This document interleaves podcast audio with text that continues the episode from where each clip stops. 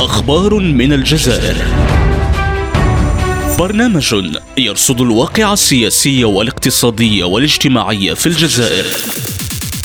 أخبار من الجزائر. يوميا يوميا مع جيهان مرشيد على ريم راديو. أهلا بكم. نستهل حلقة اليوم من جنيف. فقد أعرب نائب رئيس الوزراء ووزير الشؤون الخارجية الإيرلندي ميشيل مارتان عن أسفه لحل الرابطة الجزائرية للدفاع عن حقوق الإنسان وتجمع عمل شباب. اثنتان من أهم منظمات الدفاع عن حقوق الإنسان في الجزائر.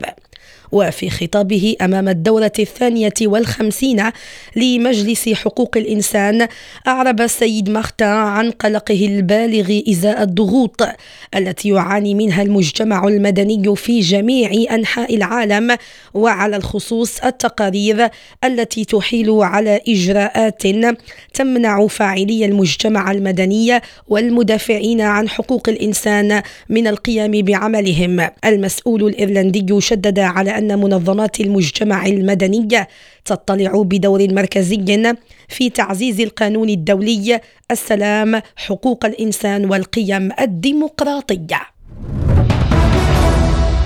وضمن اهتمامات الصحف الجزائرية تحدثت الخبر من جديد عن ندرة مادة السميد على مستوى المحلات التجارية والأسواق. الصحيفة قالت إن هذا التدبدب يدفع ثمنه المواطن الجزائري مشيرة إلى أن المتابعين لوضع السوق يرون أن رفض التجار التعامل بالفاتورة وراء عودة التدبدب في كل مرة. وبالرغم من عودة هذه المادة للظهور منذ فترة على مستوى المحلات التجارية ولو بكميات متفاوتة تقول الصحيفة. لم يقضي ذلك على الطوابير أمام نقاط البيع التابعة لمكاتب وتعاونيات الحبوب والبقول الجافة ببعض المناطق.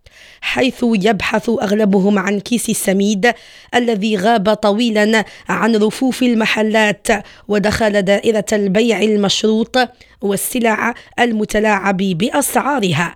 نهاية عدد اليوم في أمان الله.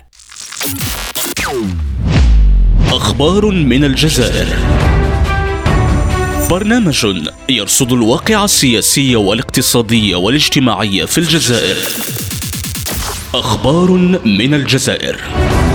يوميا يوميا. مع جيهان مرشيد على ريم راديو.